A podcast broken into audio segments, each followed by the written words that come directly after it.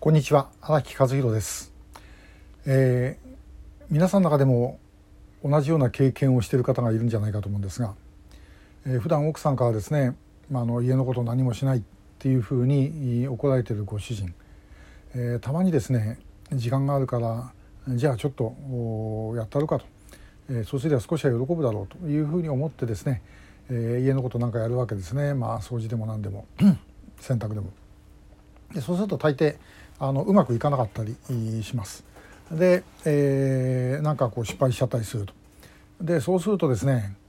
奥さんから「何やってんの?」ね、余計なことしてっていうふうに怒られるわけですね。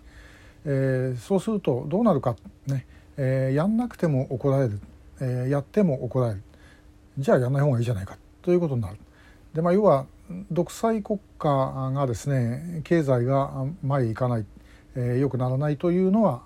まあ、まさにそういうところにあるんではないかなと、えー、変な比喩ですけども、まあ、思います。で、えー、北朝鮮の体制というのはもう言うまでもなくもうずっと独裁体制が続いているわけですよね。でそれによってまともに考えてこれじゃいけないんじゃないかとか思った人はですね、えー、もうどんどん粛清されてしまうわけです。昔あの北朝鮮に100トン貨車というのがありました今でもあるのかもしれません。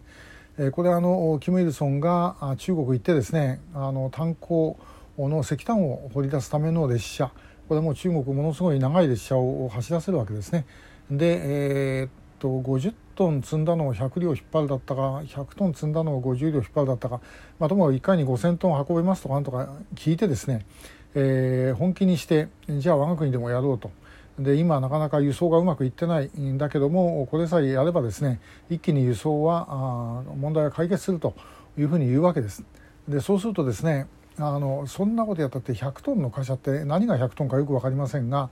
えー、100トンの例えばあの貨物を積もうとしたらですねその車両自体がまた数十トンしてしまうと。そうするとですねこれはもう本当にあのどんな状態になるかっていうとつないで走らせると要はあの木造のですねアパートの中を相撲取りがですね部屋の中をだからぐるぐるぐるぐる回って、え、いるのと同じようなことになります。どんどんどんどんレールが傷んできてですね使い物にならなくなってくるわけですね。で、えー、しかし親分が言ったことですからやんないわけにいかない。でしょうがないからまああのどうでもいいところでちょっとお茶を濁してえー、ごまかしているとですねまた親分がやってきてなんだちゃんと使ってないじゃないかというふうに言うと。で、えー、使えばまた今度はレールがダメになるというようなことなんですけどもまあ何せ、えー、キム・イルソンが言ってる話ですからそれは間違ってますなんてことは口が裂けても言えない。で、えー、結果的にもう鉄道輸送はめちゃくちゃな状態になってしまったというようなことなんですね。これがもう一時が万事北朝鮮そういう国です。で、中国も一時あの特に文化大革命の頃あたりまでですねそういうことがずっと続きましたでそれを鄧小平が改革開放ということで、えー、まあ変えてでそれによってまあ経済が発展をしたということですよね。えー、でもやっぱり中国の独裁というのは例えばこのコロナの対応にしても一旦ですね習近平があまあこの隔離ゼロコロナをやるというふうに決めちゃってでそれがうまくいったって発表しちゃったらば、えー、そう簡単にはあのやめることはできない。えー、ということで、まあ、今回切り替えたわけですけどもその後遺症が一気に出ているというのが、まあ、正直なところだと思います。で、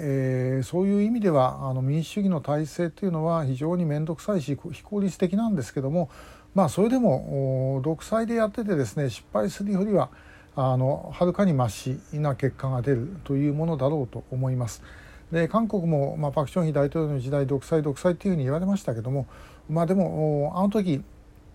まあ、独裁の中でも開発独裁と言われたやり方というのはともかく経済をもう前に進めると。でそのためにあの一旦その民主主義とかそういうことについてはですね、えー、ある程度抑えるというようなやり方でした。でまあ、これはまああのトップにいた人がちゃんとした人だったから、まあ、なんとかうまいこと言ったわけですけども、まあ、これもずっと続くというふうにはいけません。まあ、韓国はそういう意味で言うと、まあ、もう非常にものすごい紆余曲折ですけどもまあまああのちゃんとした方向には行きつつあるんじゃないかなと私は思っています。えー、北朝鮮と比べればもう一目瞭然ですよね。で、えー、まああの我々が民主主義を守らなければいけないとすればやはりそういうようなお互いに批判ができることをね、えー、相手が自分と敵対者を認めると。まあ、もちろんそれはあのもう体制破壊するっていうところになっちゃったらばですね認めるわけにいきませんけども、えー、そそこまでいかない限りは、えー、可能な範囲で、えー、ともかく敵対者を認めて、えー、そしてさまざまな意見が戦わせることができるという状態を続ける。えー、ということで、まあ、これは非常に本当は重要なことなんじゃないかと、まあ、そのためにはですね、えー、独裁の方が簡単ですから独裁にしようというような人間と戦うとそれはもう自分たちが正しいと思って戦うんじゃなくてこういうそのそういう人たちと本当の意味で命かけて戦わなければこの民主主義守ることはできないんだというふうに思ってやる必要があるんではないだろうかというふうに思います。まあ、ともかく、まあ、本当は一番いいのはですねあの旦那がちゃんとやってで奥さんに褒められるというのが一番いいんですけどなかなかそうはうまくいきません。うまくいかなかったという時にどうするべきなのかというようなことのお話でした。今日もありがとうございました。